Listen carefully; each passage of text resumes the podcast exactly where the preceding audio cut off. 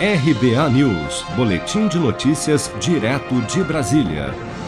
Em depoimento à CPI da Covid no Senado, o empresário e dono da rede de lojas Avan, Luciano Hang, negou nesta quarta-feira ter financiado a disseminação de fake news e participado de um gabinete paralelo de aconselhamento ao presidente Bolsonaro sobre o tratamento precoce contra a Covid-19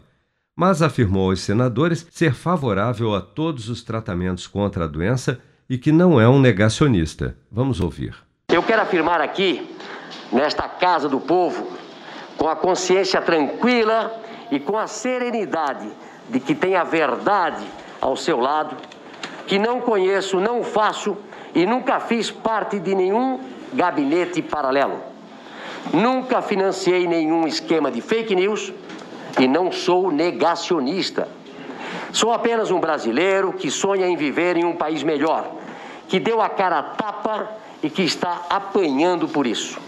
O requerimento de convocação do dono da van e declarado apoiador do presidente Bolsonaro já estava aprovado desde junho, mas a cúpula da CPI decidiu marcar o seu depoimento para esta quarta-feira, após ex-médicos da Prevent Senior entregarem um dossiê à comissão no qual alegam que a operadora de saúde teria fraudado o atestado de óbito da mãe do empresário Regina Hang, omitindo a Covid como uma das causas da sua morte.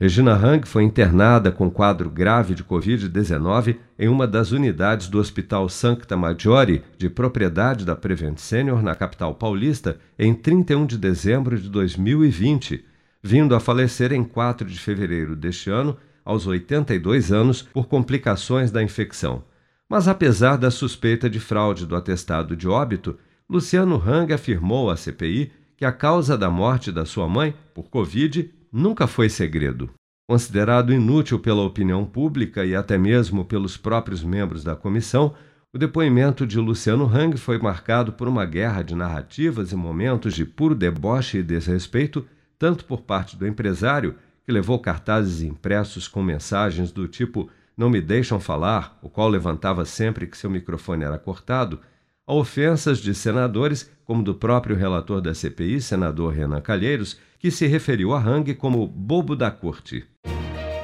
Com produção de Bárbara Couto, de Brasília, Flávio Carpes.